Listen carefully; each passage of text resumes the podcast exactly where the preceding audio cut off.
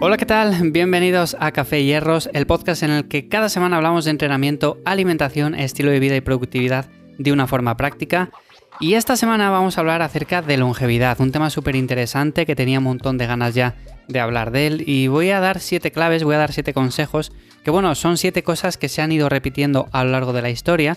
De hecho, las personas más longevas, si vamos, les preguntamos y miramos un poco el estilo de vida que han llevado, pues nos damos cuenta de que varias de estas cosas se repiten. Son cosas un poco obvias, evidentemente que sí, porque todos sabemos que si llevamos un estilo de vida un poco malo, pues va a ser un poco complicado que mantengamos una buena salud.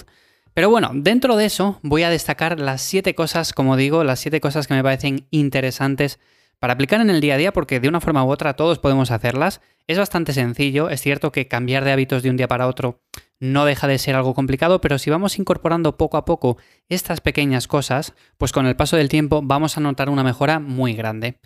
Así que antes de comenzar, antes de empezar con el tema, ya sabéis que me podéis encontrar en ivyamazares.com, que ahí os echo una mano con el entrenamiento, también tenéis las notas del episodio, tenéis recursos para descargar y un montón de cosas más.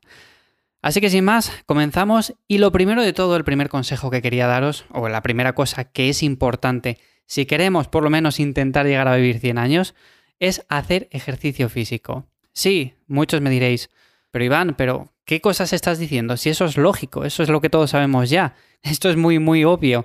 Bueno, vale, es obvio, pero muchas personas a día de hoy todavía no hacen el suficiente ejercicio físico y piensan que simplemente con salir a caminar un poco o moverse un poco en el día a día es suficiente. En ese sentido, ya sabéis que os he comentado muchas veces que el ejercicio físico es importante, pero que hay diferentes tipos de ejercicio físico. No es lo mismo salir a caminar que salir a correr, a hacer hit o que, por ejemplo, levantar pesas. Todo tiene cabida, evidentemente tendríamos que priorizar una actividad intensa eh, a lo largo de la semana, por ejemplo, tres días a la semana hacer un entrenamiento de fuerza o simplemente entrenamientos a intervalos y luego el resto de días pues podemos hacer actividades un poco de intensidad más moderada para mejorar nuestra recuperación, para estar un poco más activos. Ya sabéis, el día a día simplemente utilizar más la bicicleta, menos el ascensor, caminar un poco más, utilizar menos el coche y todo este tipo de cosas. Así que es muy importante hacer ejercicio físico, pero hay que saber qué ejercicio físico estamos haciendo. Y evidentemente la intensidad aquí es clave. También me gustaría destacar que es importante priorizar el tema de la movilidad, hacer ejercicios que la mejoren, no pasar muchas horas al teléfono móvil con los hombros echados hacia adelante, que es un tema que repito mucho, hacer entrenamiento funcional, que bueno, aunque es un nombre que últimamente parece que está de moda, entrenamiento funcional, no dejan de ser ejercicios que podemos aplicar a otros movimientos que hacemos en el día a día. Por ejemplo, si hacemos una sentadilla con barra, con pesas y demás, pues es un movimiento que podemos aplicar. Eh, hay movimientos en máquina que evidentemente están simplemente destinados a mejorar la hipertrofia, pero quizás no sean del todo funcionales. También tienen cabida, ¿eh? por supuesto que sí, pero bueno, dentro de mis prioridades estaría trabajar con alta intensidad, luego complementarlo con una intensidad más moderada o baja y sobre todo trabajo de movilidad, estiramientos, trabajo funcional y demás. Y eso sería hacer ejercicio físico, ¿vale? Y ese sería el punto número uno. El punto número dos sería prestar atención a la alimentación. Otra cosa obvia, otra cosa que seguramente digáis, pero bueno, Iván, eh, a ver, nos estás contando cosas que ya sabemos. Vale, sí, es cierto. Pero yo creo que a día de hoy todavía no se le sigue prestando la atención que deberíamos de ponerle. O sea, si vamos a un supermercado y vemos un pasillo lleno de bollería, lleno de galletas, lleno de cosas azucaradas, cosas que no son nutritivas, evidentemente están ahí porque se consumen y se consumen en exceso. Si se consumieran otro tipo de cosas, pues habría otro tipo de cosas en los pasillos. Claro, aquí influye mucho eh, las industrias, dónde ponen el dinero, los negocios que tienen ellos. Bueno, al final es cierto que es un poco más complejo que no solamente decir, venga, se come más de esto, pues vamos a poner más de esto. Pero en cierto sentido tenemos que prestar muchísima más atención a todos los alimentos que llevamos en nuestra cesta. Y sí, algunos serán más saludables, otros menos. Eh, las frutas, por supuesto, que tienen pesticidas, las verduras también, pero es mejor elegir eso que no tener una cesta en la cual solamente incluimos productos azucarados, productos preparados, con un montón de químicos, de conservantes, ultraprocesados. A ver, hay cosas que sí que están bien y que son un poco procesadas, como el aceite de oliva, ya sabemos que está bien, y hay un montón de ejemplos más. Pero ya sabéis a lo que me refiero. Todo tipo de bollería, todo tipo de galletas, cosas de este estilo que no son nutritivas y que se suelen comer con bastante frecuencia. Así que, por supuesto, hay que prestar atención a todo ese tipo de cosas. Punto número 3, descansar lo suficiente. Aquí me gustaría destacar sobre todo el tema de mantener más o menos dentro de lo que cabe unos horarios fijos. Unos días puede que nos acostemos una hora antes, otros días una hora después, luego llega el fin de semana y se mueven un poco los horarios, a todos nos pasa, pero realmente debemos de mantenernos siempre en un rango más o menos estable. Si yo me voy a dormir a las 12 de la noche, pues que sean más o menos esa hora todos los días, las 12, las 11, 12 y media, pero no que por ejemplo un día sea a las 12, otro día sea a las 10 y otro día sean las 3 de la mañana. Que sí, que puntualmente no pasa nada porque todos lo hemos hecho, pero si lo hacemos de forma continuada, luego pasa lo que pasa. Tenemos trastornos del sueño, descansamos mal, eh, dormimos 5 horas y luego nos despertamos y ya no somos capaces de conciliar el sueño. Y miramos luego la solución, que si en pastillas, que si en infusiones, que si en un montón de cosas que no tienen mucho sentido cuando estamos dejando de lado todo esto. Bueno, pues mantener simplemente unos horarios fijos e ir a la cama sin haber mirado una pantalla del teléfono móvil ni la televisión una hora o hora y media antes, eso va a hacer que durmamos muchísimo mejor, que nos levantemos descansados y que sobre todo rindamos en el día a día. Así vamos a poder hacer ejercicio físico, vamos a estar atentos a todo lo que hacemos y no vamos a estar desde que nos levantamos por la mañana arrastrándonos por el suelo. Esto también va muy ligado con el tipo de persona que somos cada uno. Hay personas que son mucho más activas por la mañana, otras que lo son más por la noche. A mí, por ejemplo, me pasa que soy mucho más activo eh, de media tarde para adelante. Pero bueno, esto ya es cuestión de cada uno. Yo soy más productivo en esa franja horaria, pero quizás a ti te pase lo contrario y lleguen esas horas y estés muerto y necesites ya descansar. Bueno, pues eso es cuestión de adaptarlo a cada uno. El punto número cuatro sería ordenar el día a día que tenemos. Esto he hablado en otras ocasiones acerca de llevar un diario personal, ya bien sea escrito, ya bien sea en el teléfono móvil. Siempre aconsejo escrito, precisamente porque parece que interiorizamos mucho mejor las cosas.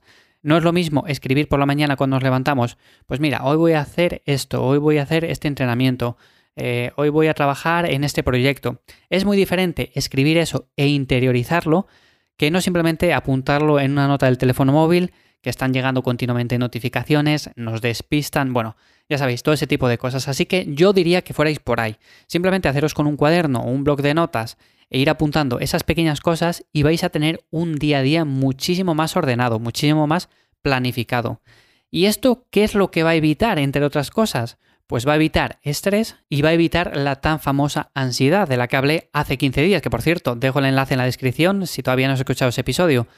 Por lo tanto, de una forma u otra, si llevamos un registro de lo que hacemos en el día a día, no hace falta tampoco ser muy milimétrico en este sentido, pero sí, por lo menos, saber el objetivo que tenemos en ese día. Si queremos entrenar, si queremos salir con unos amigos a dar una vuelta, bueno, lo que sea, pero tenemos más o menos que llevar un orden porque si no, al final el día a día nos come a nosotros. Las redes sociales nos comen.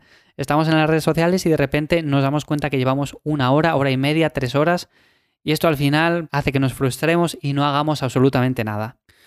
Punto número 5, para ir un poco rápido, la naturaleza. Me encanta la naturaleza y lo recomiendo siempre. Sobre todo, dar ciertos paseos de vez en cuando, no entre los edificios, no entre los coches, no con el barullo de toda la gente del estrés del día a día, sino en la naturaleza. Un paseo simplemente por un camino en el que no haya nada, simplemente árboles, eh, animales corriendo, bueno, lo que sea, pero ya me entendéis.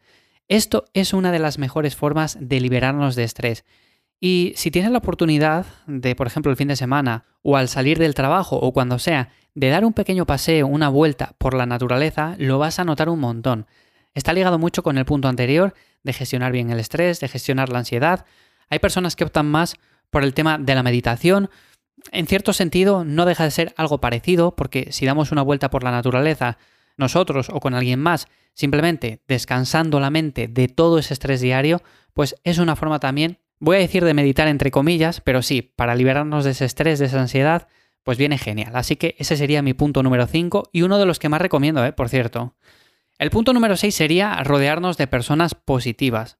No desvelo nada si digo que si estamos rodeados continuamente de personas que nos minan la moral, que nos dicen comentarios negativos, que están todo el día pensando en catástrofes, en personas muy negativas y demás, nosotros también nos vamos a contagiar de ese ánimo negativo. Por lo tanto, no digo ahora que si esa persona o esas personas son nuestras amigas, son nuestros conocidos o nuestra familia, pues los alejemos de nuestra vida. Pero sí que es cierto que hay que tener cierto control con todo eso. Y de hecho, el siguiente punto va un poco por esta línea, porque si estamos todo el día expuestos a esa negatividad. Sobre todo, por ejemplo, si veis la televisión, si veis los informativos, ¿qué es lo que están echando continuamente? Noticias negativas, noticias eh, que no fomentan la creatividad, noticias que al final nos minan el día a día. Si te levantas por la mañana, eh, después de haber dormido 8 horas bien, enciendes el telediario y lo primero que ves es cuatro catástrofes seguidas y luego te dicen que encima te tienen que encerrar en casa ese día porque van a poner más duras las medidas de movilidad, pues de una forma u otra empezamos el día ya muy mal. Ya no vamos a tener ganas ni de hacer ejercicio, ni de alimentarnos de forma correcta, ni todo eso. Así que, importante, rodearnos de personas positivas. Y el punto número 7 para terminar sería ejercitar nuestra mente, ya bien leyendo algo que nos interese, algo que nos apasione, tener hobbies saludables, tener aficiones que de una forma u otra fomenten la creatividad, y el punto que también está relacionado con lo anterior, una desinformación voluntaria. Esto viene a decir, que hablaré en otro episodio acerca de ello más en concreto, pero viene a ser que dejemos de informarnos tan al día de todo. O sea, seguramente si ves un telediario, hay un montón de noticias, la mayoría malas, no hace falta que lo veamos para saber que la mayoría son así, pero tenemos que darnos cuenta de una cosa. Si vemos una noticia en ese momento, ese día que nos levantamos, hemos descansado bien y la primera noticia, nada más encender la televisión, es pésima. Tenemos que pensar, esta noticia si la escuchara dentro de 7, dentro de 15, dentro de 20 días, ¿podría ser una noticia actual o estaría desactualizada? Si podría ser una noticia actual, o sea, si da igual el momento en el que la escuchemos, si realmente es una noticia que la podríamos encajar en cualquier momento, quiere decir que no tiene ningún sentido que estés viendo ese tipo de contenido. O sea, son noticias que al final simplemente sirven para minar nuestra moral. Y de hecho hay una frase bastante conocida por ahí de una persona que ahora no me acuerdo, pero viene a decir como lo realmente importante te vas a enterar de ello. O sea, cuando va pasando el día a día, cuando van pasando el tiempo, las semanas, tranquilo que lo realmente importante, lo que de verdad merece la pena, te vas a terminar enterando. Si no es por la televisión, es por la familia, es por los amigos, es por los conocidos, por el trabajo, pero seguramente que te enteres.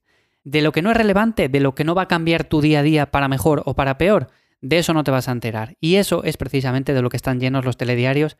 Y por eso hace años que decidí no mirar un telediario más y la verdad que me he ido bastante bien. Así que os lo recomiendo a todos por lo menos durante una temporada. No he hablado acerca de ayunos, no he hablado acerca de duchas frías, no he hablado de muchos de estos temas, pero de una forma u otra quería destacar siete puntos que para mí son clave en esto de la longevidad. Siete puntos que estoy seguro de que si los aplicas va a mejorar tu calidad de vida un montón. De hecho, si los aplicas, seguro que ya lo sabes. Así que si conoces algún punto más, algo que tú hagas en tu día a día y que creas de importancia, bueno, pues déjamelo en un comentario. Ya sabes que también me encuentras en ivyamazares.com o en arroba ivyamazares en Instagram. Y sin más, nos escuchamos de nuevo aquí en 7 días en Café Hierros. Espero que paséis una buena semana, que apliquéis todos estos puntos o que poco a poco les vayáis incorporando a vuestro día a día. Y sin más, nos escuchamos pronto. Un abrazo.